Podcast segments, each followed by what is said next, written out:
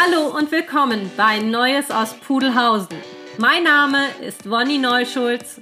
Hier dreht sich alles um den Hund mit Hang zur Locke. Vorab heute. Ein kurzer historischer Abriss der Herkunft des Pudels. Vom Sudelpudel zum domestizierten Rüschenwolf.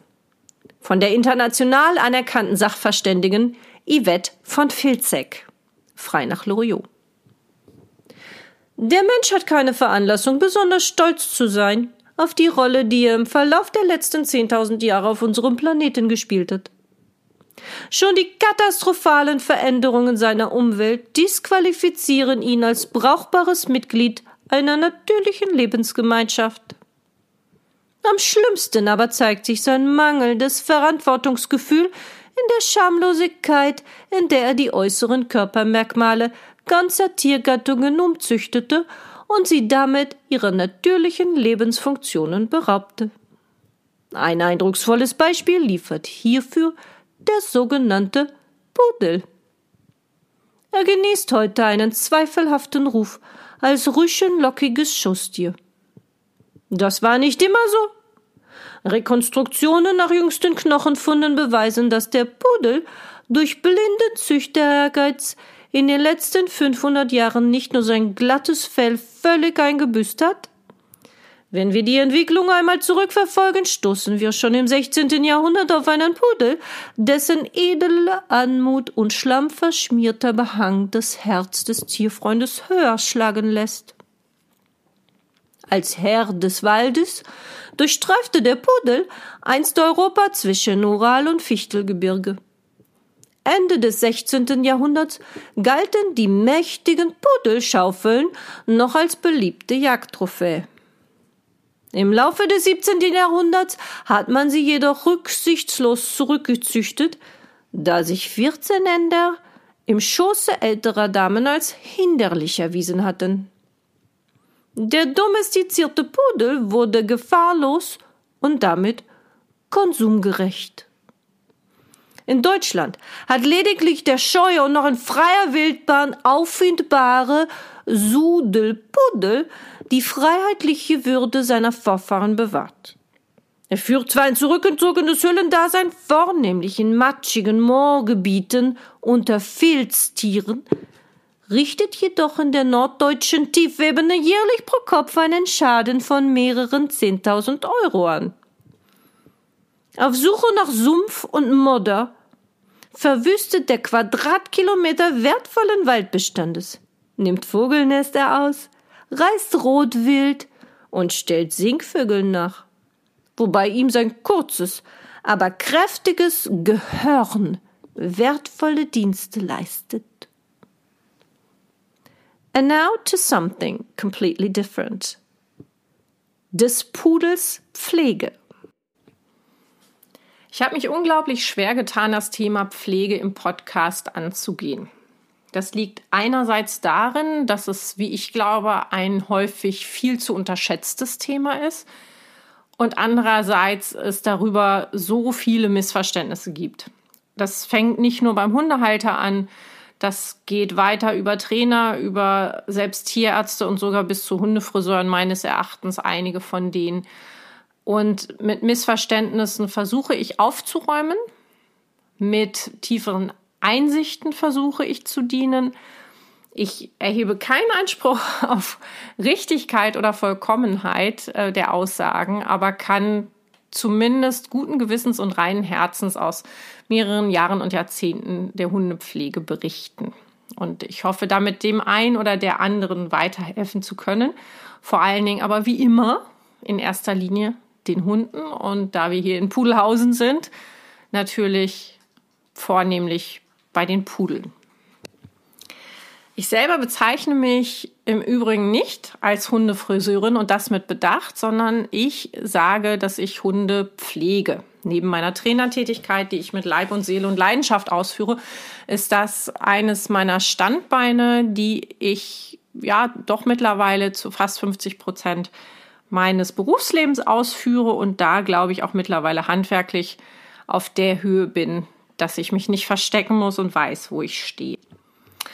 Dass ich einige Sachen anders angehe als ähm, die üblichen Salonbesitzer, liegt darin, dass ich, wie gesagt, aus dem Trainingslager komme, dass ich die Vorbereitung, das Tischtraining als selbstverständlich ansehe, und zwar für jeden Hund, nicht nur für Pudel.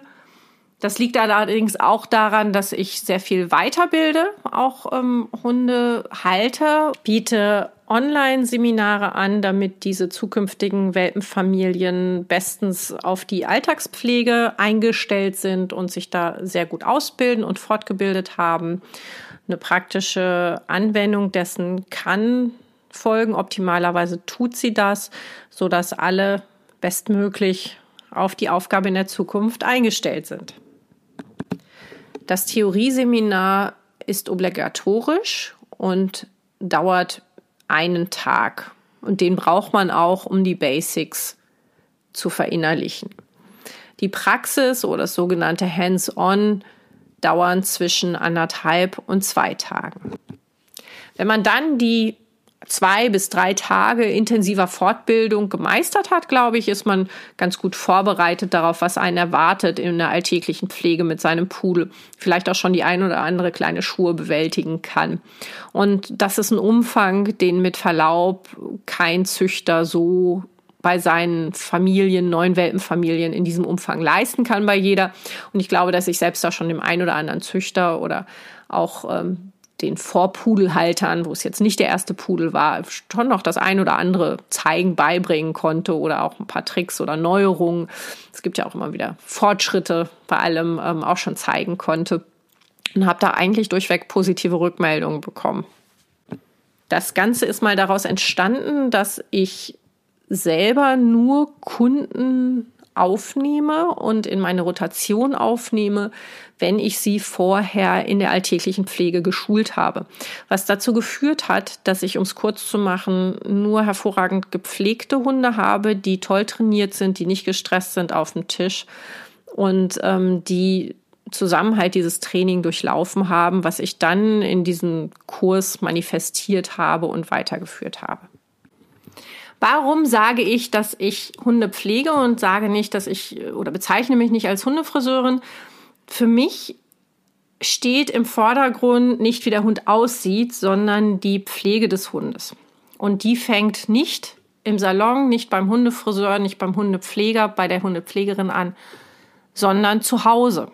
Und das fängt schon da an, bevor überhaupt der Welpe irgendeiner Pflege großartig bedarf. Das fängt an beim Training und das geht dazu über, welche Materialien man benötigt, welche Werkzeuge man benötigt und wie man vor allen Dingen damit umgeht. Denn kein Hundefriseur dieser Welt, egal wie talentiert er oder sie ist, kann das gut machen in ein bis zwei Stunden, was der Halter zu Hause auf Deutsch gesagt versaut oder versemmelt hat. Ja, also Hundepflege liegt immer noch, auch wenn es wunderbare und viele Salons gibt, liegt immer noch in allererster Linie beim Halter zu Hause. Und da geht es los, wie gesagt, mit dem Training und der Handhabung von Hund und Material. Räumen wir doch mal gleich am Anfang mit einigen Ammenmärchen auf. Ja, gerne gehört und immer wieder widerlegt werden muss, das der Irrglaube, dass ein Hund nicht oft gebadet werden darf. Dieses Ammenmärchen stammt aus dem letzten Jahrhundert. Als die ersten Hundesalons ihre Runde machten und man damals noch keine Hundeshampoos zur Hand hatte. Damals hat man tatsächlich mitunter die Hunde mit Festhalten Priel gebadet. Ja, ganz davon abgesehen, dass das Priel von heute ein anderes ist als das von Tilly mit den Spülhänden, hat es den falschen pH-Wert und mitnichten würde ich meinen Hund damit öfter baden als einmal im Jahr, wenn es denn überhaupt sein muss, wenn er in die Gülle gefallen ist, kopfüber. Nein, also man badet keinen Hund mit Priel, man badet keinen Hund mit Babyshampoo, man badet einen Hund mit Hundeshampoo. Und das liegt daran, dass, wie schon kurz erwähnt, das einen anderen pH-Wert hat. Wenn ich also Schertage habe oder Pflegetage habe und mehrere Hunde hintereinander bade, sehen meine Unterarme aus wie die einer 135-Jährigen, weil dieses Shampoo das falsche, den falschen pH-Wert für meine Menschenhaut hat. Würde ich jetzt einen Hund mit Menschenshampoo waschen oder geschweige denn mit Priel, würde diese Haut ebenso austrocknen und kaputt gehen. Ähm, und die Dermatologen, ähm, die Humandermatologen sagen auch, dass wir mitunter zu viel duschen. Ja, also zwei, dreimal am Tag duschen ist sicherlich nicht gut oder das Waschen an bestimmten Stellen reicht aus mit Seife, wie auch immer. Auch da ähm, möchte ich mich nicht einmischen bei den Fachleuten. Aber es ist auf dieser Welt schon jemand oft an mangelnder Hygiene gestorben, aber noch niemand an zu viel Hygiene. Das heißt, ich habe in den ganzen Jahren, und das sind schon einige und Jahrzehnte, die ich mit Hunden zu tun habe, noch niemals einen Hund gesehen, der durch zu viel Baden krank geworden ist. Noch nicht einmal. Es mag sie geben. Ich habe sie noch nicht gesehen und ich habe mit so vielen Hunden jede Woche zu tun über so viele Jahre. Ich habe es noch nicht gesehen. Ich habe derweil wohl gesehen, dass Hunde, die zu wenig oder falsch gepflegt wurden, sehr, sehr krank wurden. Sei es durch Parasiten, sei es durch Verfilzungen, sei es durch Hotspots, sei es durch entzündete Stellen durch Verfilzungen, sei es durch Verkrustungen, äh, Ekzeme, äh, Leckexzeme hinterher, wenn es zu doll juckt. Also all das habe ich schon gesehen, aber noch niemals einen Hund, der zu viel gebadet wurde. Noch niemals nicht. Das nächste, womit ich aufräumen möchte, ist, dass das geistert in letzter Zeit so ein bisschen durch Facebook-Gruppen rum. Ein, ein, eine neue Wortschöpfung, bei der sich mir wohlgemeint die Fußnägel hochkrempeln. Das ist der sogenannte Naturpudel. Erstens habe ich nicht die geringste Ahnung, was ein Naturpudel sein soll. Zweitens, wenn ich sehe, was die Leute offensichtlich irgendwie damit meinen, nämlich einen Pudel einfach die Wolle wachsen zu lassen und ihn möglichst nicht zu pflegen, ähm, möchte ich mich wirklich motiviert mal mit diesen Leuten hinsetzen und das auseinandernehmen. Es gibt keinen Naturpudel. Ja, so traurig oder lustig oder schön, dass man das auch nennen mag, das ist völlig gleich. Man kann und darf Pudelwolle nicht einfach nur sein lassen. Dann haben wir einen verfilzten Hund, wir haben einen kranken Hund, wir müssen uns um die Wolle des Pudels kümmern.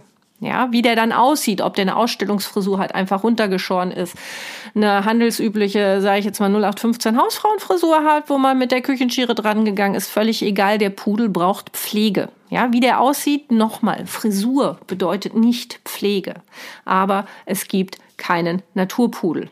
Ja, auch meine Hunde springen in die Elbe, auch meine Hunde suhlen sich im Schlamm. Auch meine Hunde sehen nicht immer perfekt aus. Ich sage dann immer zu ihnen scherzhafterweise, ein rumänischer Straßenpudel. Aber meine Hunde sind niemals ungepflegt und niemals verfilzt. Es ist was anderes, wenn ein Kind draußen in den Sandkasten geht, sich einsaut oder auch von, hatten wir gerade jetzt, ähm, sie weiß, wen ich meine. Ähm, ich ich habe dann auch gesagt, das hatte ich bei meiner Tochter schon, wenn die eine Woche auf dem Ponyhof waren und nach Hause kommen, dann stehen die Kinder vor Dreck, haben glücklich glänzende Augen, die Haare sind auch durcheinander, die Fingernägel abgerissen und dreckig bis unter beide Arme. Das muss so sein, das ist gut so und dann kommt die Dusche. Ja, also als eine hat nichts mit dem anderen zu tun.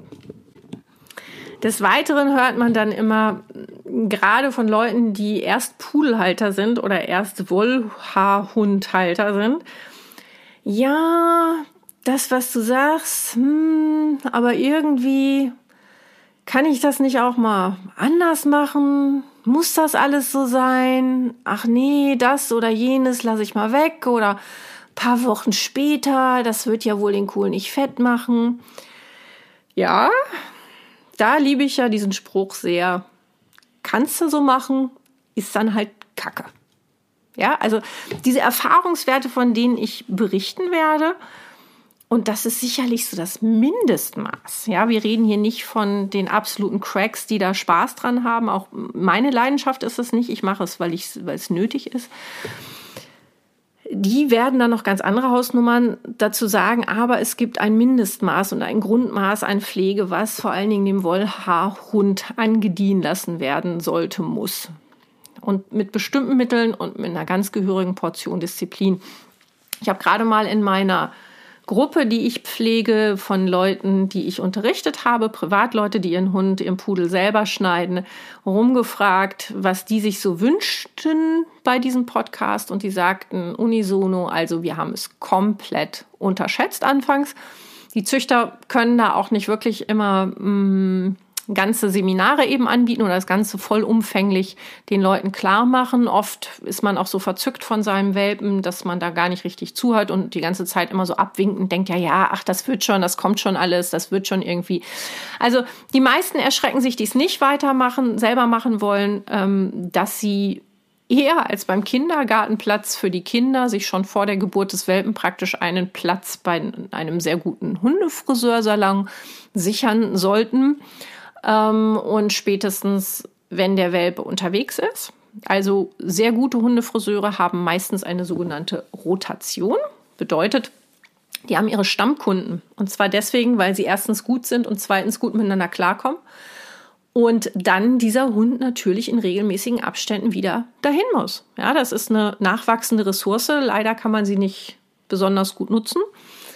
Aber ein Hund muss ständig gepflegt werden und die Haare müssen geschnitten werden bei einem Wollhaarhund.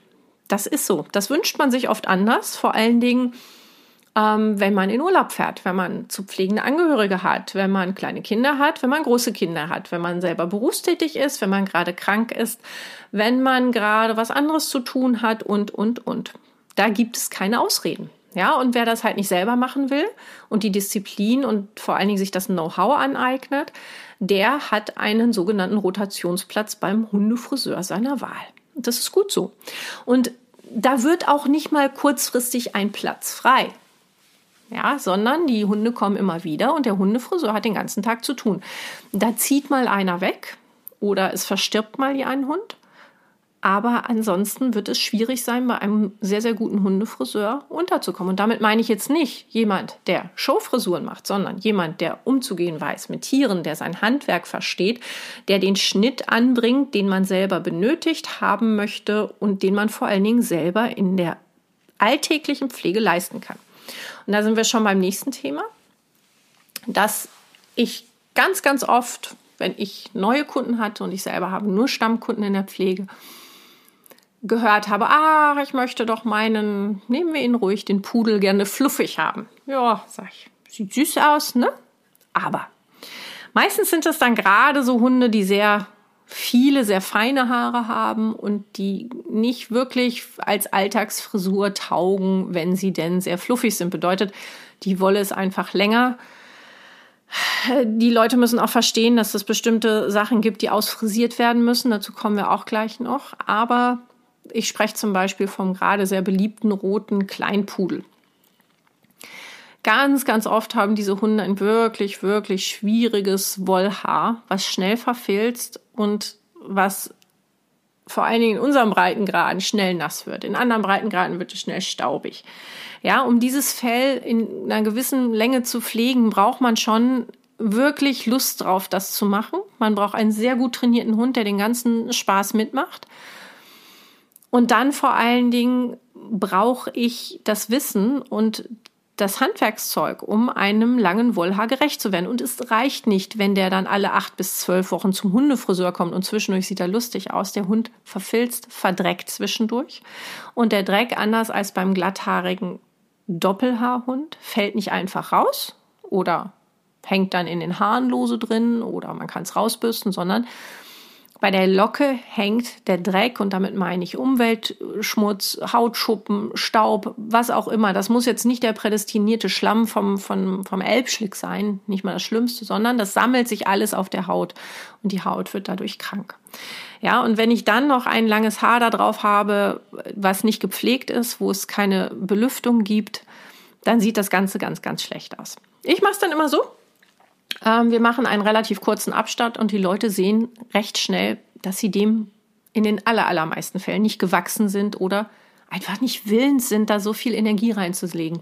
Denn seien wir ehrlich, auf dem Tisch zu stehen und frisiert zu werden, ist nicht das Hobby eines Hunds und nicht das Hobby der meisten Leute. Das hübsche Ansehen, ja, das sind dann ein paar Sekunden.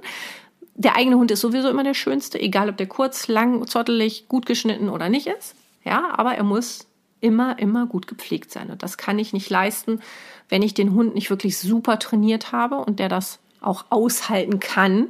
Ja, manche Hunde sind einfach vom Nervenkostüm so schwach oder haben keine gute Beziehung zum Halter oder sind nicht gut vorbereitet worden, sind vortraumatisiert worden. Warum auch immer, können sie es nicht leisten. Diesen Hund lasse ich nicht lang. Ja, der Hund muss und soll Hund bleiben und ich weiß, wovon ich rede. Ich hatte meine Hunde in allen Frisuren, auch im klassischen Continental Clip. Ich hatte meine Hunde kurz, ich hatte sie lang, ich habe sie dem Bedürfnis angepasst und das ist doch, mein Lieben, das absolut Tollste, was es gibt. Wir haben Hunde, die können wir unseren Bedürfnissen und vor allen Dingen ihren Bedürfnissen anpassen. Ein Hund, der gerne ins Wasser springt, der ein sogenannter Sudelpudel ist. In Gottes Namen, warum soll der nicht kurz geschnitten werden, wenn wir alle mehr Spaß am Leben haben? Ja, wie gesagt, euer Hund ist immer der Schönste und die Prinzessin oder der Prinz der ganzen Nachbarschaft. Es wird immer so bleiben. Dann ist noch so ein Running Gag, den man immer wieder unter Hundefriseuren austauscht ähm, oder generell auch unter Handwerkern. Ähm, dieses, ich habe das schon mal vorgearbeitet. Entschuldigung, wenn ich lache, aber das ist meistens ein Griff ins Klo. Liebe Leute, wenn ihr wirklich einen sehr guten Hundefriseur habt, dann schneidet doch bitte nicht vor und erwartet, dass es dann weniger Arbeit ist für, für den Handwerker. Ja? Oder wenn ihr eine Wand vorstreicht, glaubt nicht, dass ihr damit dem Maler helft. In den aller, allermeisten Fällen ist das wirklich ähm, eine Verschlimmbesserung und ein erhöhter Arbeitsaufwand. Ich rede jetzt nicht von der, von der täglichen Pflege, sondern ich rede jetzt davon, dass man schon mal die Beine kurz geschnitten hat und dann aber sagt, ja, aber ich möchte sie gerne an bestimmten Stellen doch lang haben oder so. Oder auch schon mal, äh, das, ja, also wenn man es halt nicht sehr gut kann, vielleicht mal nachfragen, vielleicht den einen oder anderen Handgriff zeigen lassen, machen die Kolleginnen und Kollegen meistens sehr, sehr gerne aber einfach drauf rumschnibbeln und dann erwarten, dass der Hund rauskommt und eine Showfrisur hat, das ist meistens einfach nicht möglich, ja, weil man muss da spätestens abschneiden oder hinkommen, wo es am kürzesten geschnitten wurde und das ist meistens dann aus lauter ähm, ja Unvermögen einfach aus Ungeübtheit sehr, sehr kurz. Und das sieht dann auch nicht mehr hübsch aus. Und dann fragt man, steht man sich auch davor und Unterkiefer fällt runter denkt, ja, was soll ich jetzt daraus noch machen? Ja, also ähm, einfach mal fragen vorher. Und ansonsten gibt's halt diesen guten Spruch von Handwerkern, wenn ich selber machen soll, kostet es den und den Preis. Wenn Sie vorgearbeitet haben, kostet es das Doppelte. Ja, das ist bei allen Handwerkern so. So, nochmal zurückzukommen auf meine Gruppe, die ich pflege. Das sind Menschen, die, wie gesagt, einen Kurs bei mir besucht haben, sei es ein Kurs von ihrer Welpengruppe, von ihrem Züchter, der empfohlen und arrangiert wurde, sei es ein ähm, Do-it-yourself Pudelpflege- und Schurkurs, den ich für Menschen angeboten habe, die schon ein wenig bewanderter sind. Und da habe ich einfach mal rumgefragt und ähm, eins der ersten Themen, die da aufgekommen sind, was halt völlig unterschätzt wurde, waren zum Beispiel die Folgekosten für den Friseur und das Verbrauchsmaterial. Einigen Menschen macht es unglaublichen Spaß, den Pudel selber zu schneiden. Das soll und muss so sein. Ich persönlich finde, dass ich mit meinem Hund durch schwierige Situationen als Team gemeinsam gehen sollte. Das heißt, wenn es mir irgendwie möglich sein sollte, finde ich es mitnichten schlimm, wenn Leute ihren Hund selber schneiden. Und ich glaube, da geben mir ganz, ganz viele Kollegen und Kolleginnen recht. Ähm, es ist, wie gesagt, auch da erstmal völlig egal, wie der Hund aussieht, sofern die Grundpflege stimmt. Alles andere, der Schnitt, das Handwerk, der eine ist begabter, der andere möchte sich da mehr reinfuchsen und hat da mehr Ehrgeiz, auch ähm, sich weiterzubilden und ähm, seine Handfertigkeit zu schulen. Und da bleiben wir doch erstmal dabei, egal ob ich meinen Hund nun wirklich selber eine Frisur verpassen möchte alle paar Wochen, also das, das Fell so weit kürzen möchte, wie ich es als schön empfinde, einigen wir uns darauf, ähm, brauche ich auf jeden Fall Material zu Hause, um meinen Pudel zwischen diesen beiden Terminen, egal ob das ein Friseurin oder ein Friseur macht oder ich selber mache, um den Hund, den Pudel dazwischen zu pflegen. Und das sind Kosten, die, ich habe das mal überschlagen und in die Gruppe gestellt, bei ungefähr 750 Euro fürs Material liegen. Das ist sehr, sehr günstig angesetzt, vor allen Dingen, weil gerade im Moment alles teurer geworden ist. Und da habe ich dann einige Sachen drin, wie zum Beispiel erstmal eine kleine Portion Shampoo. wie einen Haartrockner, wie ein, ein Hoodie für die Ohren, Ohrpuder, Rupfklemme, Krallenzange, Zahnsteinentferner, ähm, eine Schermaschine und einen Scherkopf in kurz. Den brauche ich auf jeden Fall, weil ich zwischen den Terminen unbedingt den Pudel ausfrisieren muss.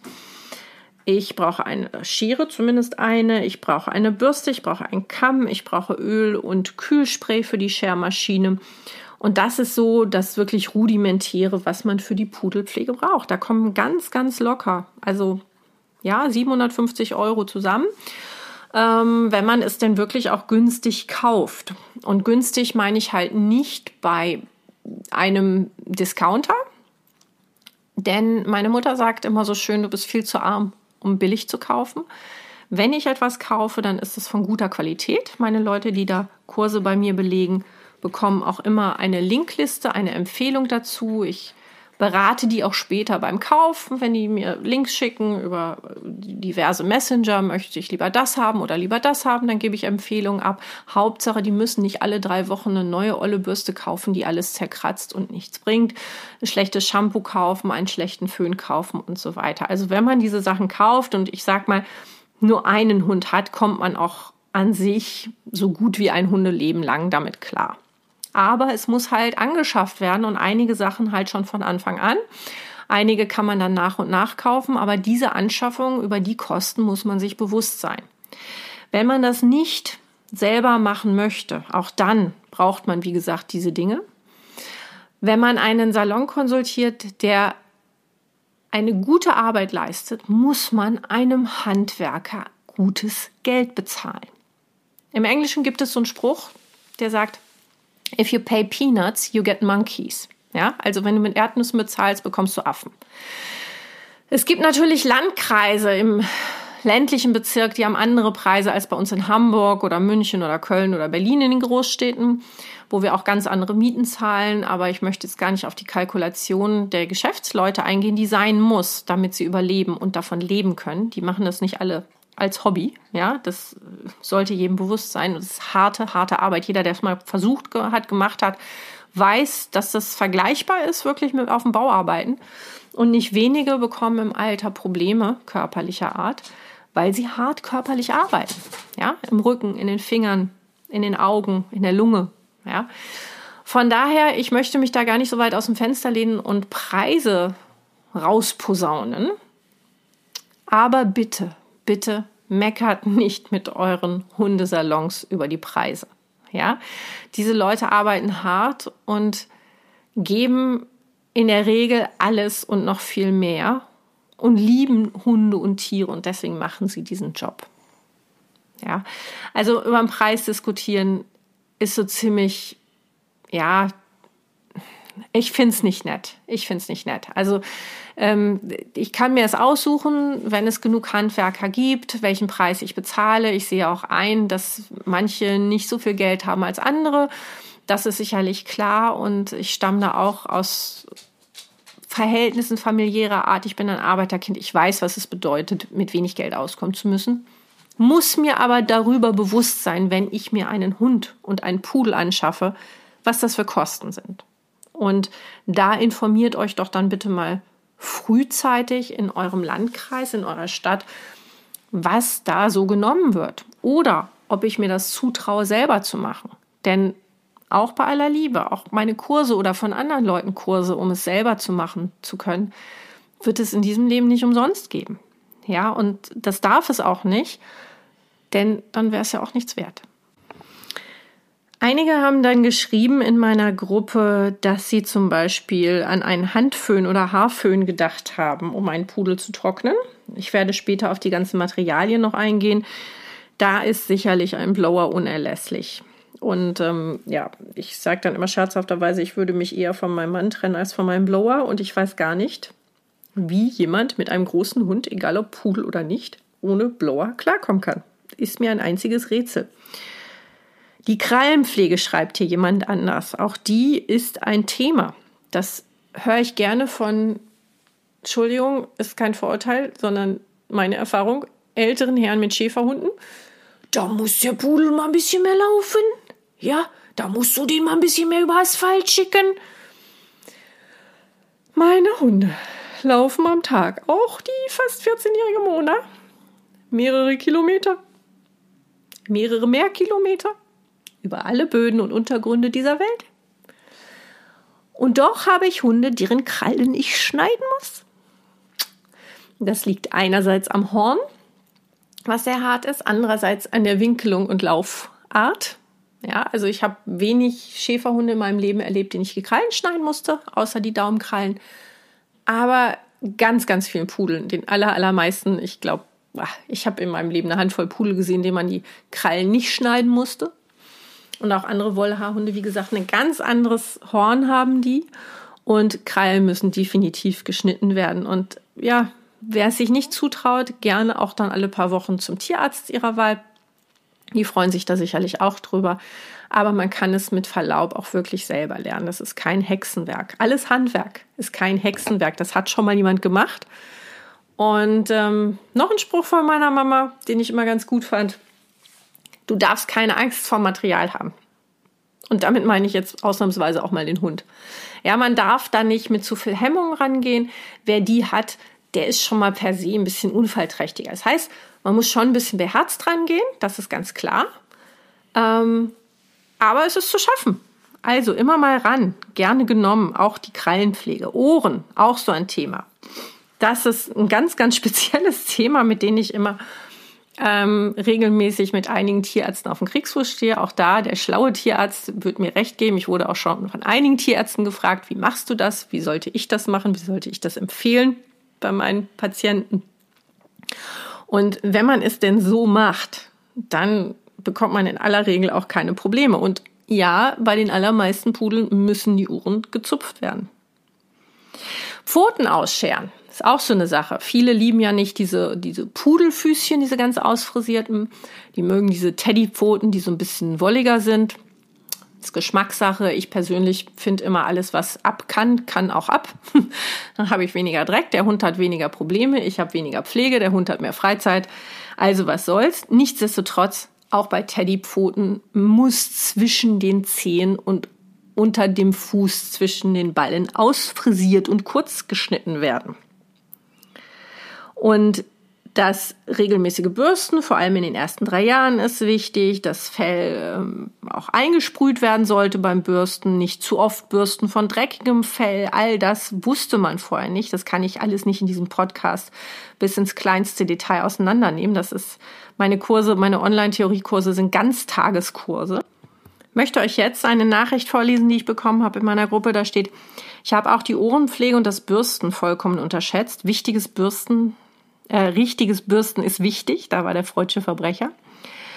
Wenn man beim Züchter steht und alles erklärt kriegt, klingt das total einfach und zu Hause sitzt man dann da so, hm. Mir war auch nicht klar, wie schwer neben der Pflege auch das Scheren wirklich ist. Ich dachte, da schert man dann halt mal ein, alle paar Wochen so ein bisschen rum und das war's dann. Mich hat auch die Masse an vorhandenen Produkten vollkommen überfordert und Total wichtig ist ja auch, dass diese ganze Pflegetortur nicht auf Lasten der Beziehung geht, weil man ungeduldig wird oder genervt ist, weil nichts klappt. Das fand ich am Anfang sehr schwer und mich da zusammenzureißen und Pausen zu machen und so weiter. Genau, also das ist eine Sache, das fängt natürlich schon beim Züchter an, dass der Welpe gut vorbereitet wird und zwar in einer entspannten Umgebung mit einer entspannten Mutterhündin, die im besten Fall dabei ist, im aller, allerbesten Fall sogar schon mit drei oder vier Wochen mit der ersten ähm, Futtergabe, dass der Hund, der Welpe richtig ja, scharf auf dieses leckere Fleisch, Futter, wie auch immer ist und da reinhaut und die Mutterhündin daneben ist, in einer Wachphase und mit einer weichen Babybürste einfach mal so ein bisschen manipuliert wird, auf einem Tisch gesetzt wird, in Ruhe, mit Assistenz, dass dieser kleine Wurm, der manchmal auch rumzappelt wie ein Aal, da bloß nicht runterfallen kann oder was Schlimmes passiert und dann wird der Hund ein, zwei, drei Minuten auf den Tisch gesetzt, auf den Schertisch und mit dem ein wenig rumgespielt und da gefüttert. Ein drei oder vier Wochen alter Welpe muss nicht gepflegt werden, ja. Nicht, dass wir uns missverstehen.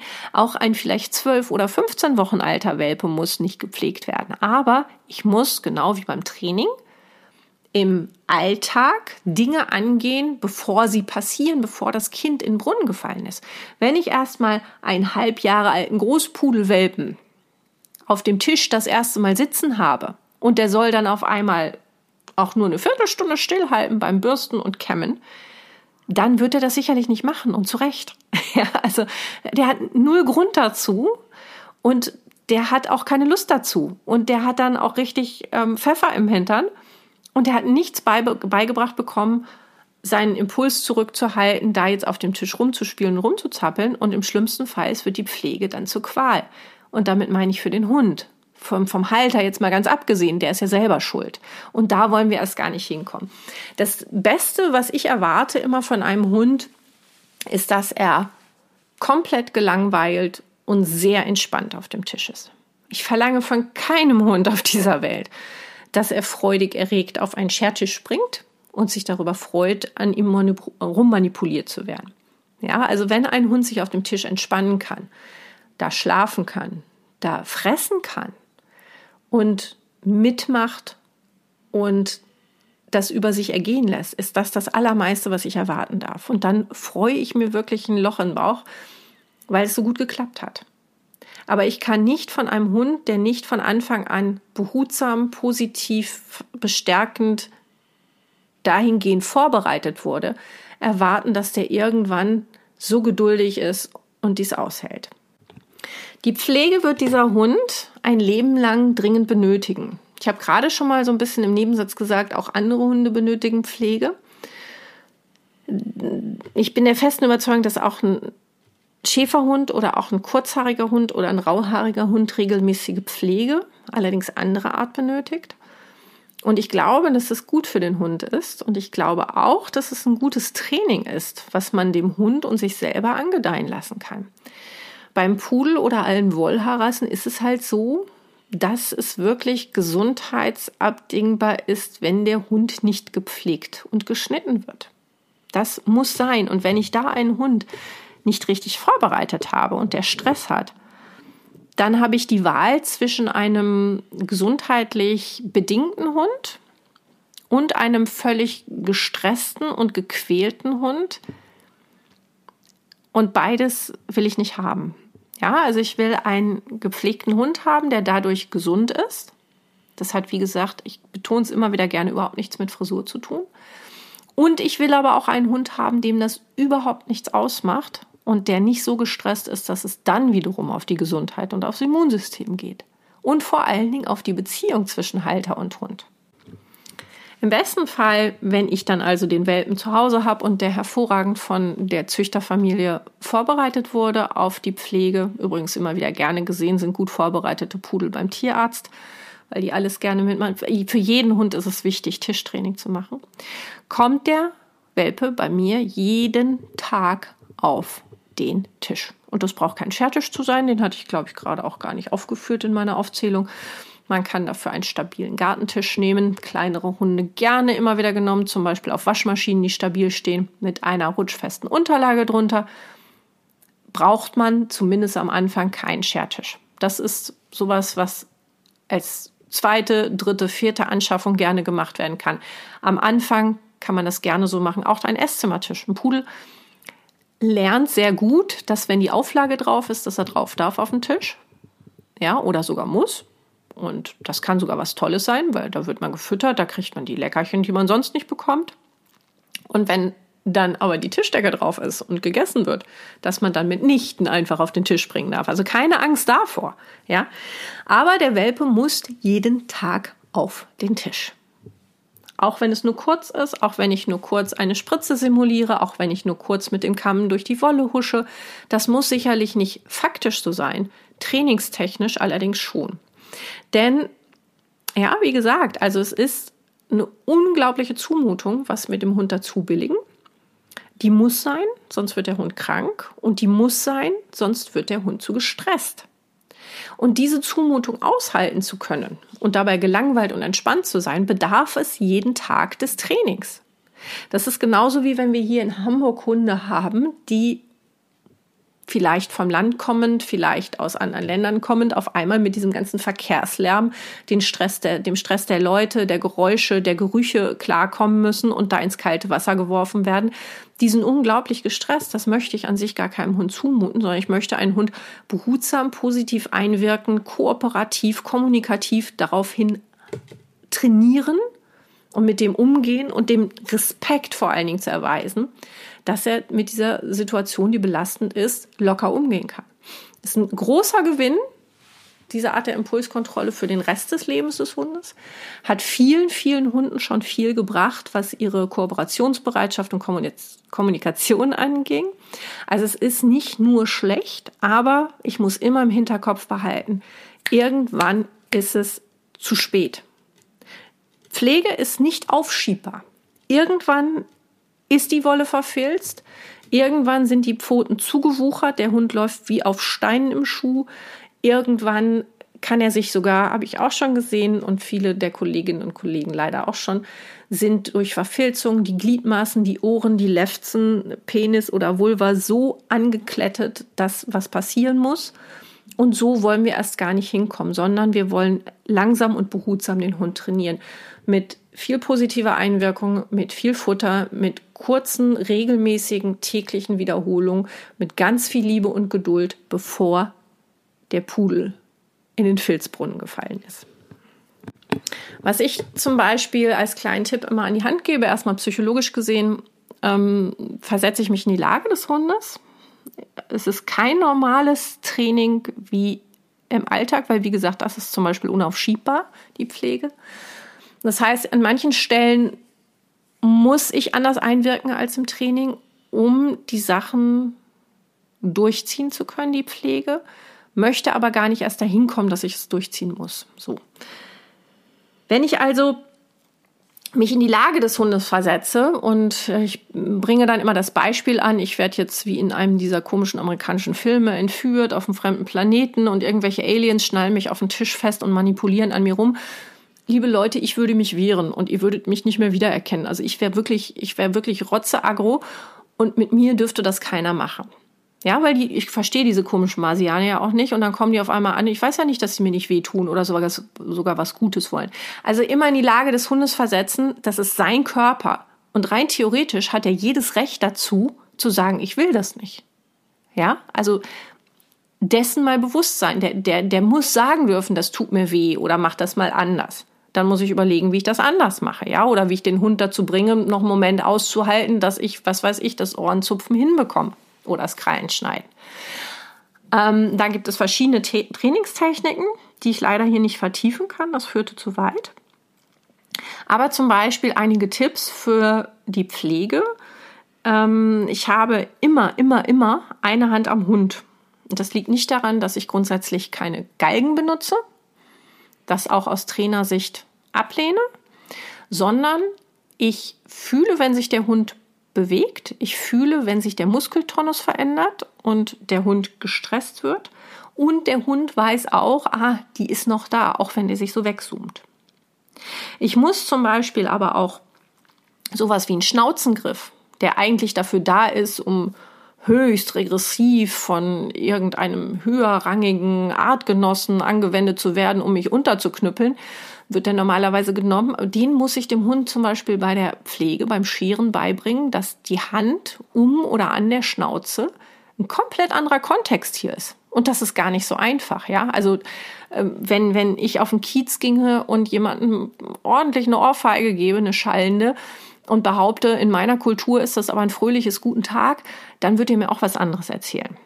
Ja, dem muss das auch erstmal vorher klar gemacht werden, dass meine Hand in seinem Gesicht nichts Böses bedeutet. genauso ist es beim Hund, wird von vielen vergessen. Ich muss zum Beispiel aber auch auf ein Verletzungsrisiko eingehen und da geben uns die Hunde häufig so die ersten Hinweise, indem sie ähm, also antagonistische Aggression wie Zuschlappen oder Zuknurren ist ja erst das Ende der Aggressionsleiter, sondern am Anfang steht das Weggucken, ähm, Meideverhalten, Lecken über die Lippen, Blinzeln, Hecheln, wie auch immer, Wegstreben. Ähm, damit muss ich umgehen und dadurch sehe ich zum Beispiel auch, wenn im Hund irgendwas sehr weh tut. Ich will eigentlich gar nicht, dass es weh tut, zum Beispiel, wenn da irgendwelche Knoten in der Wolle sind, dann muss ich versuchen, die rauszubekommen. Und manchmal, wir kennen das von unseren Haaren, zieht es. Das mag für einen Hund, der ein eigenes Schmerzempfinden an manchen Stellen sich viel dramatischer anfühlen, als wir denken. Und ihm da einfach zu sagen, ach, stell dich nicht so an, wird weder den Hund noch uns irgendwie weiterbringen.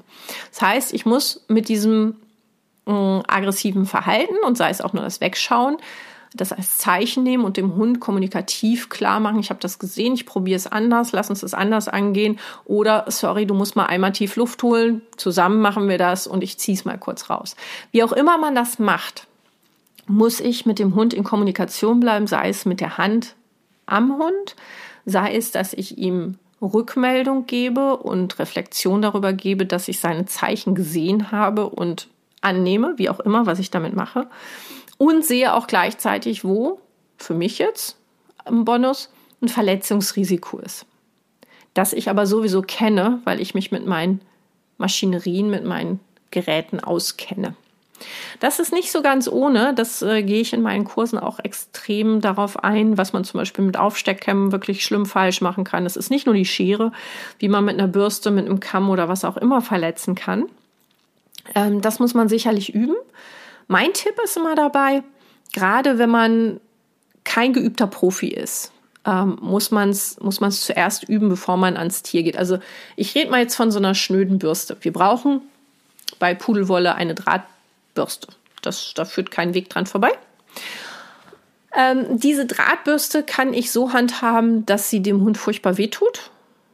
Und an bestimmten Stellen, wie zum Beispiel den Verknöcherungen an den Gelenken, gerade da, wo es halt schnell filzt, Filz entsteht übrigens durch Bewegung und oder Feuchtigkeit, ähm, gerade da halt sehr unangenehm wird. So, und dann sehen wir manche sehr geübten, sehr routinierten Hundefriseurinnen, die darüber über den Hund gehen wie kalt Eisen und der Hund halt still, weil es ihm nicht weh tut. Und es sieht aber ganz furchtbar aus. Und ich zu Hause gehe ganz zart mit dieser Bürste über meinen Hund drüber und der fiebt und zieht und zetert. Und das hat nicht unbedingt was damit zu tun, mit dieser, ja, aus Trainersicht ist das furchtbar, dieses Thema, auch so ein Ammenmärchen mit dieser veralteten Dominanztheorie oder der will mit mir irgendwas machen oder Spielchen spielen. Ähm, da ist der Hund mitnichten so ego geprägt wie der Mensch sondern es hat tatsächlich was mit der Handhabung zu tun, dass ich als Laie mit dieser Bürste nicht so umgehe wie ein routinierter Hundepfleger, der das schon seit Jahren, Jahrzehnten macht. Was ich machen kann zu Hause ist, ich nehme mir den Kamm, ich nehme mir die Bürste, ich nehme mir Schermaschinen und Aufsteckkämme und probiere das, liebe Leute, mal bitte geflissentlich an mir selber aus. Die Kopf-Hand-Koordination ist so, so wichtig, gerade wenn ich einen jungen, zappelnden, untrainierten, ungeduldigen Hund da habe. Wenn ich selber das noch nicht kann und meine Hand vor allen Dingen, mein Kopf kann denken, was er will, der kennt das schon alles, wie gerade vorgelesen. Ach, wusste ich schon, aber dann das wirklich zu machen, ist was anderes. Das muss gelernt werden, das ist Handwerk. Ja, also mein Kopf weiß, was ich zu tun habe und dann nehme ich aber gerne mal vorm Fernsehabend meine Bürste in die Hand und bürste mich damit selber. Mal fester, mal weniger fest. Ich gucke dabei den Spielfilm, den Tatort, was auch immer, lenke mich gedanklich ab, so dass es automatisch wird und merke, an welchen Stellen, wo was weh tut. Wenn ich anfange mit der Bürste zum Beispiel zu paddeln, zu ziehen, zu zerren, ähm, gehe über meinen Arm, welcher Druck ist angenehm, welcher Druck auf Muskel, welcher Druck auf Gelenk, ähm, wo muss ich am Gelenk gerade speziell ähm, anwinkeln, kann ich irgendwas besser machen, indem ich zum Beispiel meine Haut glatt ziehe oder, oder, oder. Was tut weh, was ist unangenehm und was ist vielleicht sogar manchmal angenehm. All das probiere ich als Laie zuerst an mir aus. Ja, bevor ich an den Hund drangehe. Und wenn meine Hand etwas geübt ist, gehe ich da schon ganz anders dran und bin schon dann nicht mehr so unfallträchtig. Was gehört also zur alltäglichen Pflege die kein Salon dieser Welt und kein HundefriseurInnen mir abnehmen kann. Es fängt sicherlich an mit dem Bürsten und Kämmen. Die meisten Leute denken dann immer, super, wenn ich da jetzt mit dieser Bürste, mit dieser tollen, die ich mir extra angeschafft habe, die ein Heidengeld kostet, drüber husche, dann sieht der wieder ganz fluffig aus. Will ich an sich gar nicht. Mir gefällt die Locke besser, aber die haben mir das so gesagt. Und dann, wenn dieses Wattebäuschen da steht, habe ich ja alles gemacht, ne? wie ihr euch denken könnt, nee. Ja, also immer wenn man denkt mit der Bürste, jetzt ist er ja super durchgebürstet, jetzt ist kein Zuzel, kein Knubbel, kein Dings mehr dran, dann kommt der Kamm. Und neben dem richtigen Bürsten, guckt da vielleicht auch mal im Internet auf YouTube unter Line Brushing. Line schreibt sich L-I-N-E und Brushing B-R-U-S-H-I. I-N-G, ich hoffe, ich habe es richtig buchstabiert, äh, Line Brushing, wie man richtig bürstet, dann kommt der Kamm.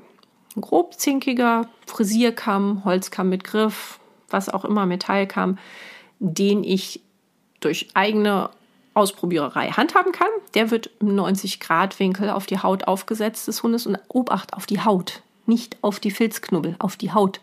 Und überall, wo der Kamm blockiert, wird nochmal gebürstet. Im Zweifel rausgeschnitten, aber ich persönlich schneide Filzknubbel als Laie nicht mit der Schere raus, sondern nehme mm, eher eine Schermaschine. Wie genau man Filzknüppelchen, die man nicht rausbürsten kann, will, behandelt, auch das würde hier den Rahmen sprengen. Aber richtiges Bürsten und Kämmen, total wichtig. Und es gibt auch den Moment, wo ich zu viel bürsten kann, nämlich wenn zum Beispiel mein Hund zu dreckig ist oder in bestimmten Phasen der Haarentwicklung ist. Es heißt nicht, dass wenn ich jeden Tag meinen Hund bürste, dass der filzfrei ist, sondern richtiges Bürsten. In den für den Hund wichtigen und richtigen Intervallen, Abständen. Das macht einen filzfreien Hund. Das Blöde ist, so am, am Körper funktioniert es super, so am Rumpf. Ne? Da haben wir wenig Widerstand, da haben wir wenig ähm, auch Filzknüppelchen, äh, Knötchen, Ver, Ver, Verhedderungen. Problematisch wird es halt an den Stellen, wo auch wirklich dann später richtig heftig Filz entsteht. Nämlich, wie schon gesagt, überall da, wo der Hund in Bewegung ist, überall da, wo er eher feucht wird, überall da, wo Liegestellen sind, also überall da, wo man eigentlich eher nicht bürsten will. Ja, so an Ellenbogen oder ähm, hinter den Ohren gern genommen ja, oder an Knie und, und, und Ferse oder an den Innenseiten, gerade Vorderbeine mit den empfindlichen äh, Nerven gerne genommen. All da bürste man eigentlich nicht so gerne und da sehen wir dann auch immer, wie Profis, ähm, dass da eher Knötchen und Verfilzung sind und sich später auch der richtige Filz bildet, weil wir da psychologisch gesehen einfach eher mal so drüber huschen und ein bisschen mehr schlampen weil wir keine Lust haben, weil der Hund auch so nicht will. Und dann denken wir, ach komm, reicht schon. Und gerade da müsst ihr dann sagen, nee, das muss ich wirklich wegkriegen, weil das ist wirklich hinterher auch eine Qual für den Hund, wenn er sich nicht mehr richtig bewegen kann. Ähm, was ich auch schon mal erlebt habe, gerade an so Stellen wie ähm, im Anogenitalbereich, also am, am Pöppes oder Hündin Vulva, Rüden der Penis und Hoden, da bürstet keiner gerne und wird auch keiner gerne gebürstet. In dem Fall schneiden wir nämlich beim Ausfrisieren da auch diese losen Härchen ab. Am besten bis ganz auf die Haut. Manche sind da sehr empfindlich, dann lassen wir ein, zwei Zentimeter dran. Wenn es zu sehr piekt beim Nachwachsen, kein Problem. Ähm, aber gerade wenn die halt nicht regelmäßig gepflegt werden, diese Hunde oder zu Hause nicht ausfrisiert werden, dann entstehen da Verfilzungen und zwar ganz schlimmer Art, weil das so eine, so eine weiche, wattige Haarkonsistenz ist. Wenn man es dann abrasiert, dadurch, dass die Haare, Filz spannt die Haut. Also Filz ist unser Feind, nebenbei bemerkt, falls ihr das noch nicht mitbekommen habt. Ne? Das ist unser Endgegner. Ähm, den versuchen wir immer zu vermeiden, egal wie der Hund aussieht an Frisur. Ähm, also wenn wir da Filz haben und der Filz zieht halt die, die Haut nach oben, im schlimmsten Fall oder reizt die Haarwurzel und das dann abschneiden. Dann kommt es meistens zur Entzündung und zwar nicht, weil wir abrasiert haben, sondern weil es vorher gespannt hatte und dann losgelassen wird. Kenne ich sehr gut selber aus meiner Jugend, wo ich mal meinte, dass ich unbedingt Rasterzöpfe haben müsste und noch nicht wusste, wie ähm, dämlich diese Idee war. ähm, also Ne, gerade wenn der, wenn der Hund Filzstellen hat und dann abrasiert wird, gerade dann, Obacht, kann es zur Entzündung kommen. Also lasst es nicht so weit kommen. Ähm, was bedeutet Filz sonst noch? Außer dass die Haarfollikel sich entzünden. Das bedeutet, dass der Hund an der Stelle nicht mehr oder überhaupt richtig belüftet wird. Bewegungseinschränkungen hatte ich schon. Also ein, ein langes Haar ist zum Beispiel, wenn es, wenn es locker und luftig steht, eine bessere Belüftung als ein kurzes, verfilztes Haar. Darunter staut sich die Wärme. Im Winter ist es aber auch nicht so, dass es wirklich schützt vor Kälte. Ähm, darunter finden Parasiten sich einfach sehr heimisch. Ja, ich, was ich da schon gesehen habe, ähm, übersteigt eure Vorstellungskraft. Ähm, es entstehen Ekzeme, es entstehen ähm, Wundestellen oder Hotspots auch. Filz ist kein Kavaliersdelikt und kein Schönheitsgedingsel. Filz ist meines Erachtens tierschutzwidrig und habe dazu auch auf meiner Homepage etwas geschrieben. Wenn man damit nicht klarkommt, gehört der Hund kürzer geschnitten. Es gehört sich ordentlich fortgebildet, ähm, fortbelesen, fort äh, ausgebildet, um das tunlichst zu vermeiden. Ja, also kleinste Knötchen entwickeln sich hinterher zu Filzplatten. Kleinste Knötchen hat mein Hund auch mal gelegentlich. Die werden rausgekämmt und gebürstet. Aber mit kleinst meine ich wirklich, das fängt an bei Stecknadel groß. Ja, ein, ein Hund hat ein Recht auf gesunde Haut und dazu gehören die gesunden Haare. Nach dem Bürsten und Kämmen kommt das Baden. Wie ich gerade schon gesagt habe, die, der Dreck, der sammelt sich beim Pudel oder bei Wollhaarhunden extrem auf der Haut. Und der muss gebadet werden. Ja, und ähm, nochmal, also ich habe noch nie einen Hund gesehen, der zu oft gebadet wurde. Ich habe aber schon Hunde gesehen, die krank wurden, weil sie nicht oder zu wenig gebadet wurden. Davon abgesehen, netter Spruch, den ich mal kassiert habe auf einem Reiterhof, wo ich einen Hund von der Unterwolle befreit habe, kam mir ein sehr schlauer Herr entgegen und meinte, naja, also die Wölfe im Urwald, äh, im, im, im Wald, die würden sich ja auch nicht irgendwie jeden Tag baden und die würden ja auch leben. Und daraufhin habe ich gesagt, naja, also die Affen im Urwald, die duschen sich ja auch nicht täglich oder alle zwei Tage. Ich weiß nicht, ob er es verstanden hat. Ja, aber ein Hund ist kein Wildtier. Ein Pudel schon mal gar nicht mit seiner Haarmutation. Ähm, der Bedarf der Pflege, sonst gerne auch da mal googeln, wer es aushält. Ungepflegter Pudel oder verwahrloster Pudel. Da gibt es ähm, Videos von, von entlaufenden Wollhaarhunden. Äh, da kommt einem abwechselnd die Galle und die Tränen. Nicht, dass unsere Hunde jemals so aussehen würden, aber die Anfänge, den können wir wehren und wir wollen gar nicht in irgendwelche Verfilzungen reinkommen. Ja, oder in irgendwelche Krankheiten. Davon abgesehen, meine Hunde leben mit mir in einem Haus. Die kommen, wenn ich das möchte, auf mein Sofa, in mein Bett rein. Und selbst wenn nicht, ähm, finde ich, dass es sich in der Zivilisation einer gewissen Hygiene ähm, verpflichtet. Wenn ich also meinen Hund bade, dann sollte das mit dem ordentlichen Shampoo sein. Da gibt es jede Menge. Gibt es Empfehlungen von mir oder auch nicht, wer das möchte. Und ein Hund wird immer zweimal gebadet. Und zwar, um den Dreck rauszubekommen. Und wenn ich einen Pudel alle drei bis vier Wochen bade, kommt da mehr Dreck, der halbe Gang ist raus, als wenn ich einen Schäferhund zweimal im Jahr bade. Ja, das ähm, liegt in der Natur der Sache. Und danach muss der Hund getrocknet werden. Ich wringe meine Hunde nur aus, damit ich möglichst auch da nicht wieder Filz produziere durch Reibung. Und dann kommt der Blower. Das ist der eingangs besprochene Föhn, der dadurch, dass er sehr großen Druck ausübt und eher die Feuchtigkeit rausdrückt, als das Haar mit Hitze zu trocknen, ähm, per se laut ist. Es gibt nicht diesen, es gibt diesen Mythos vom Flüsterföhn, den gibt es nicht. Einige sind ein bisschen leiser, aber durch die Reibung, durch den hohen Luftdruck ist es auch da logisch, dass er einfach laut sein muss. Da schütze ich meinen Hund mit einem sogenannten Hoodie. Das ist aber auch nicht nur für die Ohren gut, sondern um dadurch, dass ein gewisser Druck aufs Gesicht ausgeübt wird und auf die Ohren. Das ist ungefähr das gleiche Prinzip wie bei ähm, so autistischen Menschen. Wenn, wenn Druck ausgeübt wird, beruhigt das oder beim Tellington Touch. Ähm, den allermeisten Hunden gefällt das sehr, sehr gut. Die kommen damit gut klar. Und dann wird da mit einer geringen Temperatur die Feuchtigkeit rausgedrückt. Richtiges Blowern will auch gelernt sein, aber so ein Blower ist zum Beispiel auch für den Garten, fürs Auto, für was auch immer sehr gut einsetzbar, ein multifunktionales Werkzeug. Ich liebe ihn sehr. Und der Hund kann auch lernen, es ohne Panik und ohne Angst auszuhalten. Wenn ich mit dem Handföhn an Großpudel dran gehe, dann föhne ich pff, bis in alle Ewigkeiten. Ich kann auch einen Pudel trocknen lassen an der Luft, keine Frage. Dauert dann meistens so zwischen 10 bis 12, manchmal sogar länger Stunden, je nach Haarlänge. Ähm, der Hund friert währenddessen.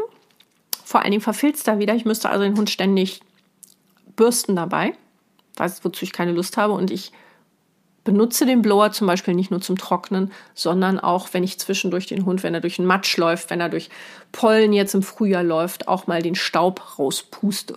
Ich habe meinen Blower immer mit, auch auf Reisen. Ich bin jetzt gerade zu einer Reise verabredet mit einer anderen Pudelhalterin und es wird vorher kurz abgesprochen, wer nimmt den Blower mit. Wir fahren an den Strand und bevor wir in die Ferienwohnung reingehen, wird einmal kurz drüber gepustet und aller Sand ist raus. Der Hund braucht sich nicht jucken. Die Ferienwohnung ist sauber und wir haben immer einen trockenen Hund, der sich nicht erkältet. Das habe ich leider auch schon erlebt. Gerade als Assistenzhunde sind ja Pudel sehr beliebt, auch bei Trainern, Trainerinnen, Kolleginnen. Und werden dann nass, nachdem sie ins Wasser gesprungen sind, stundenlang im Auto abgelegt. Mitunter auch mit dem Bademantel. Manche Bademäntel sind sehr, sehr gut, manche weniger gut. Nichtsdestotrotz, Hund ist nass. Da habe ich schon die schlimmsten ähm, Infekte gesehen, die schlimmsten Erkrankungen. Und alle sind hinterher auf den, auf den Blower gekommen. Ja, also mit eins der praktischsten Dinge, die wirklich auch sehr, sehr gut sind für die Haut, um die sauber zu halten, die es beim Pudel gibt. Allerdings auch da enorm wichtig das richtige Training, damit ein Hochdruckföhn vom Hund ausgehalten werden kann. Übrigens, Handföhn ist auch viel zu warm für einen Hund. Ein Hund erhitzt schneller und Handföhn, auch wenn ich den kalt einstelle, nützt da gar nichts, weil da kommt ja kein Wumms raus. Es trocknet überhaupt nicht und wenn ich ihn warm einstelle, überhitzt der Hund. Also wirklich ein Blower ist eins der meist unterschätzten Pflege- und Hilfsmittel bei einem Pudel, ganz besonders bei einem Großpudel. Habe schon gesagt, dass man sich natürlich auch um die Krallen kümmern muss. Die Ohren müssen ausgezupft werden. Ähm, die müssen aber auch so ausgezupft werden, dass sie eben nicht entzünden.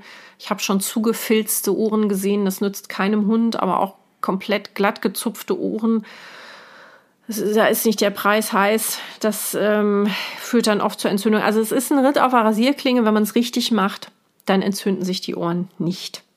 Ja, es wird niemals nicht in einem Ohr rasiert. Also viele, die ganz besonders schlau meinen, kann ich das nicht anders machen, dann ist es halt Kacke, wie am Anfang gesagt.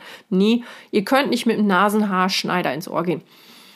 Mm, liebe Leute, diese abgeschnittenen Haare, egal ob von außen oder innen, sind scharf wie Rasierklingen. Wenn ich von Schertagen nach Hause komme, ist das Erste, was ich von irgendeinem Familienmitglied machen lasse, meine Ellenbogen mit einer Pinzette von Haaren zu befreien. Da stecken Haare drin, die brennen wie Feuer.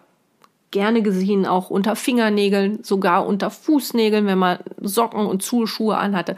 Diese Haare sind überall und die stechen und pieken und schlitzen. Deswegen auch bitte, bitte, bitte nehmt es euch zu Herzen, einen Mundschutz anziehen, wenn ihr euren Hund zu Hause pflegt. Vor allen Dingen, wenn ihr Haare abschneidet. Ja, also ganz, ganz viele der COPD, heißt es, glaube ich, Patienten auf den Lungenstationen, ähm, das sind Friseurinnen. Ja, also bitte Mundschutz an und keine Haare im Ohr schneiden. Denn da ist gerade die Haut sehr fein, extrem empfindlich. Und schlitzt sie auf, piekst rein und wenn ihr da Haare abschneidet, dann habt ihr garantiert in 90 Prozent aller Fälle eine Entzündung. Auch das Zupfen verursacht Mikroverletzungen. Deswegen benutzen wir beim Zupfen ein Ohrpuder.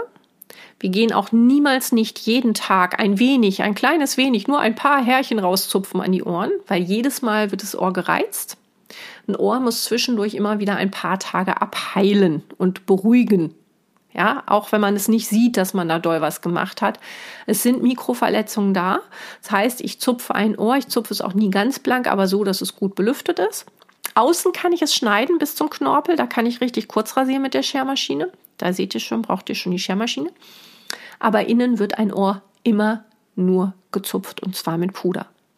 Ich persönlich bin kein Fan von flüssigen Ohrreinigern. Das Schlappohr, ich habe damit leidliche Erfahrungen gemacht bei den Dackeln, ist so ein starkes, festes, schweres Gehänge, Behänge, Behang, dass das dass die Ohrmuschel zudrückt und vor Belüftung fernhält. Der Gang, dass der Gehörgang bei einem Hund hat, ist sehr, sehr lang und hat unten so einen leichten Knick. Wenn jetzt da dieser schwere Behang drüber ist und auch nur ein bisschen der Feuchtigkeit im Ohr bleibt, es sei denn, vom Tierarzt wird angeordnet, eine Antibiose, wie auch immer, der braucht eine Trägerflüssigkeit aus Öl und so weiter. Aber privat einen flüssigen Ohrreiniger.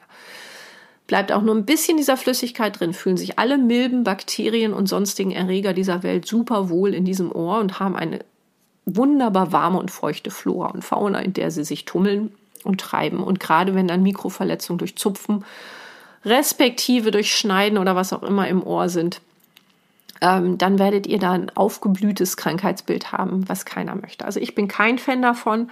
Ähm, ganz leichte Prise, Messerspitze maximal von dem Ohrpuder. Ein gesundes Ohr hat meines Erachtens trocken zu sein. Die Zähne reinige ich entweder täglich oder alle paar Tage, indem ich mit dem Fingerling drüber gehe. Manche benutzen eine Zahnbürste, auch das kann man im Welpen schon super beibringen. Vor allen Dingen muss aber der Zahnstein entfernt werden, entweder vom Tierarzt oder von mir. Anfangs geht es super mit einem Fingernagel, einfach nur mit dem Daumennagel. Das kann ich schon immer mal beim Welpen machen, über die Zähne gehen, mal ein bisschen an den Zeh, die Zähne in die Hand nehmen, ein bisschen ruckeln, dass auch da später, egal ob vom, vom Tierarzt oder von mir, immer dran rummanipuliert werden kann. Analdrüse ausdrücken kann man zu Hause selber machen. Einige lassen es beim Friseur machen, bei der Pflege, einige beim Tierarzt. In allermeisten Fällen bei Großpudeln habe ich bis jetzt die Erfahrung gemacht, dass Analdrüsen nicht so oft verstopft sind wie beispielsweise beim Kleinpudel und da auch eher erst später. An der Analdrüse wird nicht oft rumgepult und nicht oft ausgedrückt, sondern nur bei Bedarf. Das muss man wirklich lernen. Auch das würde jetzt hier den Rahmen sprengen. Ein ganz, ganz, ganz, ganz wichtiges Thema, kommen wir nochmal kurz auf den Filz zurück, ist die Filzphase, die sogenannte. Ich weiß nicht, wie oft ich schon Kunden hatte, egal ob im Training oder in der Pflege, wo ich dann dieses Wort Filzphase habe fallen lassen und alle erstmal reingrätschten ähm, und meinten, was ist denn das? Wo ich dann sagte, hat euch euer Züchter nicht darüber aufgeklärt? Und war ganz entsetzt. Also mache ich das mal hier. Ja, also vielleicht wird es auch vergessen. Ich will ja keinem böse Absicht unterstellen. Wenn der Pudel seine adulte Phase beginnt, also erwachsen wird, verändert sich seine Haarstruktur und seine komplette Locke bedeutet, am Anfang denkt ihr immer, wenn ihr das erste Mal einen Pudel habt, oh, was die mal erzählen von der Pflege und Disziplin und Kram, das huscht da durch, finde nichts Gutes und es ist überhaupt gar kein Aufwand und mein Pudelkind steht super auf dem Tisch und ich äh, habe da nie auch nur ein Knötchen. Ja, der Tag wird kommen. wenn sich die Hormone ändern und ihr einen schicken Teenager habt und langsam, wie gesagt, die Haarstruktur anders wird. Das ist total individuell. Beim einen kommt es überhaupt nicht vor. Das sind die wundersamen geringen Fälle, die soll es geben, habe ich schon von gehört. Es gibt in jeder Nation, glaube ich, einen davon. ähm, und dann gibt es die, die teilweise auch ein halbes, ein Jahr, anderthalb Jahre damit rumzuknapsen haben. Ähm, das ist eine Sache, da habe ich schon wirklich auch gestandene Hunde, Friseure, Friseurinnen äh, mit Tränen in den Augen vor ihrem eigenen Hund stehen sehen. Das dürft ihr auch. in dem Fall.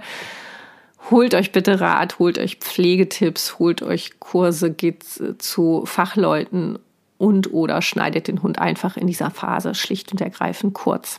Ja, also dadurch, dass wir ausfallende Haare haben und neue nachkommen, haben wir übrigens gerne genommen auch bei den Dudeln bei denen dann häufig mal nicht das erwünschte, die erwünschte Haarqualität rauskommt, die man sich so erdacht hat und äh, erträumt hat, sondern da haben wir häufig ausfallendes Haar plus Locke, also so ein Mischhaar.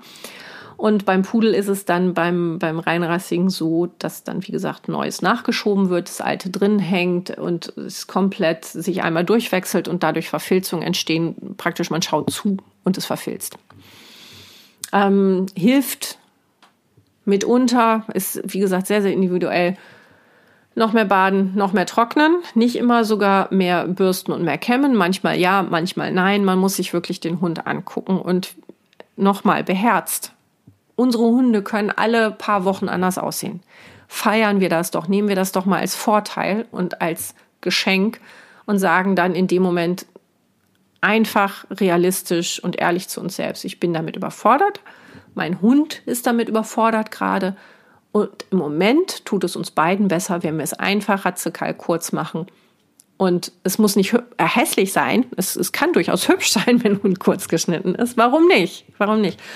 Und machen uns und vor allen Dingen dem Hund aber das Leben leichter und stellen ihn dann nicht jeden Tag auf den Tisch und quälen ihn stundenlang. Nur damit ich eine filzfreie, lange Locke habe. Ja. Also feiern wir, dass der Pudel auch da so flexibel ist wie keine andere Rasse. Und nehmen wir das doch als Geschenk und ähm, tun uns allen was Gutes damit. Warum wir also eine Schermaschine brauchen, habe ich jetzt auch schon zwei, dreimal angedeutet. Das sogenannte Ausfrisieren. Ich gehe jetzt mit Bedacht nicht aufs Gesicht ein. Da werde ich gleich wieder wütend, wenn ich diese ganzen sogenannten möchte gern Verschlimmbesserungen, Neuerungen höre der letzten Zeit. Ich werde dabei Gelegenheit, wenn ich den nötigen Abstand habe und neutral darüber reden kann, mal drauf eingehen. Definitiv muss aber ein Pudel ausfrisiert werden an Stellen wie zum Beispiel unter den Achseln, zwischen den Pfoten, am Bauch, im Anogenitalbereich. Ja, und wenn ich nicht Lust habe, alle drei bis vier Wochen zum Hundefriseur zu gehen, sollte ich eine zumindest kleine professionelle Schermaschine zu Hause haben. Nochmal, geht bitte nicht zum Discounter. Lasst euch gute Ratschläge geben, holt euch irgendwelche Empfehlungen. Ihr werdet es euch, eurem Geldbeutel vor allem wird es euch danken. Ja, dafür brauche ich eine Schermaschine. Ich brauche einen Blower. Ich brauche eine Schere, um gewisse Sachen vielleicht auch mal selber abzuschneiden, um vielleicht mal hier und da was zu kürzen, um mich ein bisschen auszuprobieren.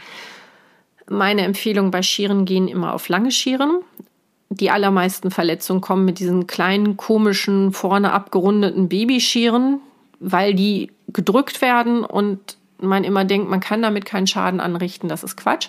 Ich kann am wenigsten einen Hund verletzen, wenn ich eine scharfe Schere habe, die schnell und gut und ohne Druck schneidet, mit der ich dann auch direkt merke, mit Verlaub, wenn ich auf Haut komme. Ähm, das ist bei diesen Babyscheren häufig nicht der Fall. Und wenn die abgerundet ist, nutzt die trotzdem nichts, wenn ihr gerade an den Augen rumschneidet und der Hund sich rumdreht und diese abgerundete Metalldings da im Auge hat. Ja, also ähm, eine lange Schere ist da sehr viel praktischer und handlicher, auch wenn sie erstmal viel zu over the top aussieht und overkill-mäßig. Und ähm, ihr denkt, was soll ich denn jetzt mit diesem, weiß nicht, 18 Zentimeter, 20 Zentimeter Dingen? Da steht dann zum Beispiel die Spitze, wenn ihr zum Beispiel mal im Auge schneidet oder so, ähm, einfach über dem Auge hinweg. Überall, wo ich nicht reinschneiden will, ganz kleiner Tipp, hört sich blöd an, ist total profan, halte ich einen Daumen drauf. Weil ich merke, wenn ich mich schneide. Ja? Im Zweifel hole ich mir immer bei einem jungen Hund zum Beispiel Assistenz. Ja, der wird gefüttert die ganze Zeit. Inflationär. Es ist nicht geil, da geizig zu sein. Ein Hund muss irgendwas in die Waagschale kriegen auf dem Tisch, damit er das in Ordnung findet. Wie gesagt, er soll es nicht toll finden, aber der muss ja irgendwas haben, was es ihm irgendwie schmackhaft macht, im wahrsten Sinne des Wortes. Und sei es drum. Manche Hunde kriegen danach auch ein bisschen Dünnflitsch oder, oder übergeben sich mal, weil sie überfressen haben. Das ist allenthalben besser, als wenn sie auf dem Tisch stehen und immer nur angemotzt werden. Also beides ist nicht ideal, keine Frage. Aber lieber füttern und dann sich selber schneiden, irgendwo die Finger drauf halten, damit ich mich selber schneide, damit ich es merke als ungeübte Person. Und dann kann man in die Übung reinkommen mit einem Assistenten dabei. Ja, also nicht falsch verstehen, das ist nicht das ideale Bild, aber niemand hat angefangen als Profi. Und so Tipps wie einfach mal selber einen Finger hinzuhalten, wo man nicht hinschneiden will, wenn ich zum Beispiel im Genitalbereich bin, beherzt einfach mal, Entschuldigung, das Ding da in die Hand nehmen und meine eigene Hand drüber stülpen. Ich merke, wenn ich mich in meine Hand schneide. Oder an den Ohren. Ich würde niemals ein Ohrleder schneiden, wenn ich nicht Daumen und Zeigefinger fest ums Ohrleder umschlossen hielte. Oder auch am Auge. Ja, wenn ich da nicht will bei einem zuckenden Hund, dass ich reinschneide, halte ich meinen Daumen drüber. Ganz einfach sich selber mal schneiden. Hilft enorm beim Lernprozess. Man glaubt es kaum. Wenn ich jetzt dieses ganze tolle Werkzeug habe, eine schöne Schere, einen Blower und eine Schermaschine, mm, dann muss dieses ganze Werkzeug auch bitte gepflegt werden. Das heißt, ich muss es warten und pflegen. Und den aller, aller, aller schlimmsten Kardinal- und Anfängerfehler, den man machen kann, ist, eine Schermaschine oder eine Schere auf einem ungebadeten Hund anzuwenden. Das ist nicht nur schlecht fürs Scherblatt und es wird stumpf und das nächste Mal könnt ihr gerne mal die Herren der Schöpfung da draußen fragen oder die können sich gerne mal zurückmelden, wie sich ein, ein stumpfes Scherblatt anfühlt. Das ist alles andere als ein Vergnügen. Sondern das geht dann auf den Schwinghebel, wo der Scherkopf draufsetzt und dann aufs Getriebe und dann auf den Motor. Und auch schon kleinste Schuppen, Mini, Sand, die wir gar nicht sehen, merken oder denken, ach, es ist doch geölt, dann hätte es doch keine Schermaschine werden sollen, das muss es doch abkönnen. Ja, auch die werden eure Schermaschine in die ewigen Jagdgründe bewegen. Und nochmal eine, eine nicht gut funktionierende Schermaschine oder eine stumpfe Schere ist somit das Schlimmste, was man dem armen Hund antun kann. Bitte also Hund baden und dann scheren. Alle 15 Minuten spätestens ölen und bei Bedarf auch Kühlspray, Reinigungsspray verwenden. Aber dieses Kühlspray und Reinigungsspray ist kein Ölen. Das muss extra passieren. Nach der Schur wird das Scherblatt gereinigt, gewissenhaft, und die Schermaschine, die Schere, das Scherblatt wird regelmäßig zur Wartung, zur Pflege, zum Schliff abgegeben. Das ist, wenn man nur einen Hund zu Hause hat und das immer nach dem Baden macht, kann das einmal alle zwei Jahre sein oder, oder, oder. Das merkt man dann schon. Ich persönlich lasse meine Maschine ähm, mindestens einmal im Jahr in die Wartung gehen. Manche haben sogar ganz tolle Freunde, die machen das selber. Das, das geht sicherlich auch, wenn die davon technisches Verständnis haben. Ähm, ich kann es nicht. Ich schicke sie dann weg und ich lasse nach Bedarf schleifen. Also man merkt sehr, sehr deutlich, wenn der Scherkopf oder die Schere stumpf wird. Und das sollte man möglichst schon im Ansatz vermeiden und dann wegschicken. Und einkalkulieren, dass das Zeug dann auch 10 bis 20 Tage unterwegs ist mit hin und zurückschicken. Denn auch die haben gut zu tun. Es gibt aber auch ganz, ganz viele Leute in meiner bereits erwähnten Gruppe, die sagen, es macht unglaublich Spaß und es ist ein unglaublich gutes Erlebnis, wenn man mit seinem Hund diese Situation gemeinsam meistert. Da sind sicherlich Momente, wo man denkt, oh, ist das viel Geld oder nein, ich muss den Hund trainieren, ich muss den halten, ich kann ja noch nicht mal keine Ahnung Nagel in die Wand hauen, wie soll ich das schaffen?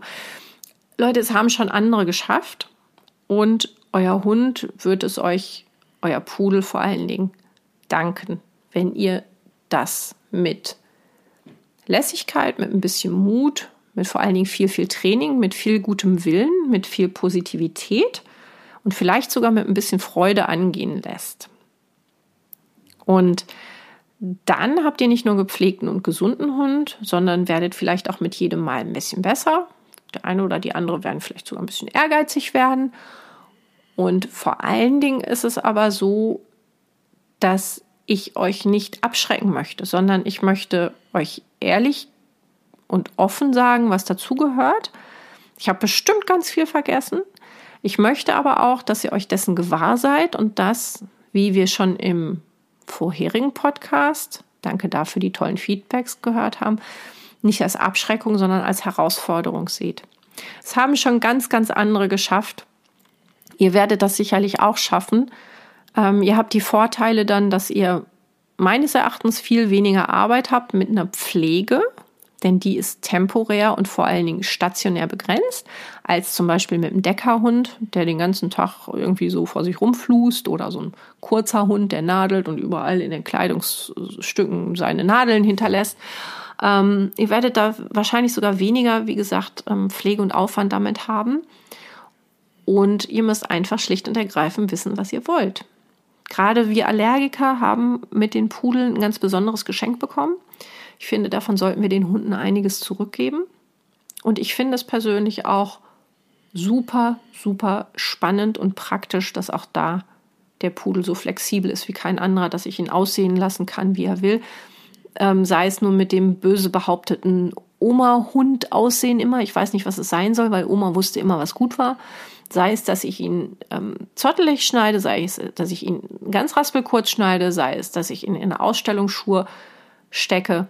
Mit Verlaub, es sind immer unsere Hunde, es sind immer unsere Partner, die alles für uns geben, die im Miteinander mit uns so eine wichtige Rolle einnehmen und ganz besonders da der Appell an alle, die Vorurteile haben.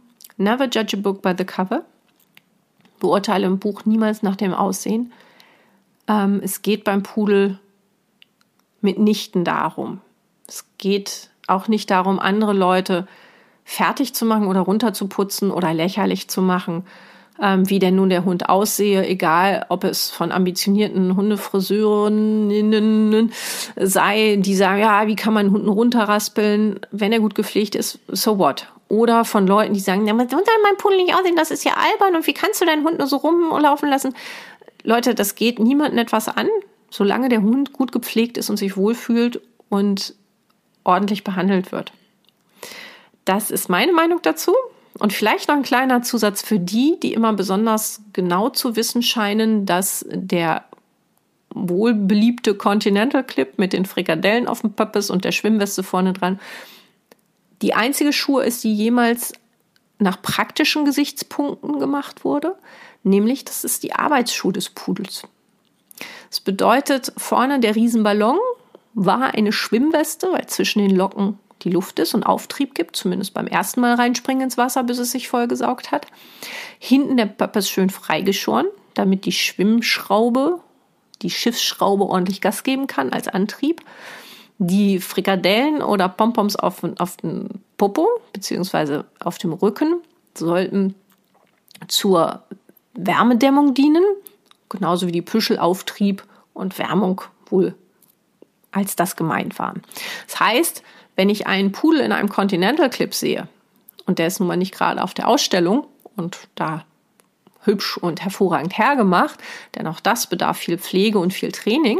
Kein, kein Hund lässt dass diese Pflege über sich ergehen mit Kampf und Widerwillen, sondern diese Hunde sind definitiv sehr, sehr gut trainiert, nie vergessen, dann ist es so, dass ich die Arbeitsschuhe des Pudels sehe. Und egal, was ich davon halte, gehört es sich meines Erachtens nicht, so hat es mir meine Mutter beigebracht, sich über anderer Leute Aussehen das Maul zu zerreißen. Ja, ich sage zu niemandem, ach, bist du dick, ach, bist du dünn, ach, wie siehst du denn aus? Das haben wir im Kindergarten vielleicht gemacht und damit unsere Erfahrung hoffentlich gemacht und ähm, ähm, uns, uns weitergebildet. Und das finde ich, sollte auch niemand, niemand bei einer so wunder, wundervollen Hunderasse wie dem Pudel machen. Ich hoffe, ich konnte euch da ein bisschen Anstoß geben, Denkanstoß geben. Ich weiß, dass die allermeisten das von euch nicht machen. Ich weiß, dass ihr offen und, und beherzt eure Vierbeiner liebt und die fördert und fordert und die euch um die Pfote wickeln. Und wenn ihr Fragen habt oder auch gerne mal einen Kurs besuchen möchtet, wenn ich vielleicht irgendwas vergessen habe, mit Sicherheit habe ich das, ich kann hier im Podcast auch nicht alles behandeln. Meldet euch gerne. Ich fand die Feedbacks zum letzten Podcast mit Svenja und dem jagdleidenschaftlichen Pudel ganz toll und ähm, lerne da auch immer gerne weiter und äh, ja, verabschiede mich jetzt erstmal in unseren wohlverdienten, wundertollen Trainingsurlaub, von dem ich dann wieder berichten werde. Danke fürs Zuhören. Bis zum nächsten Mal bei Neues aus Pudelhausen.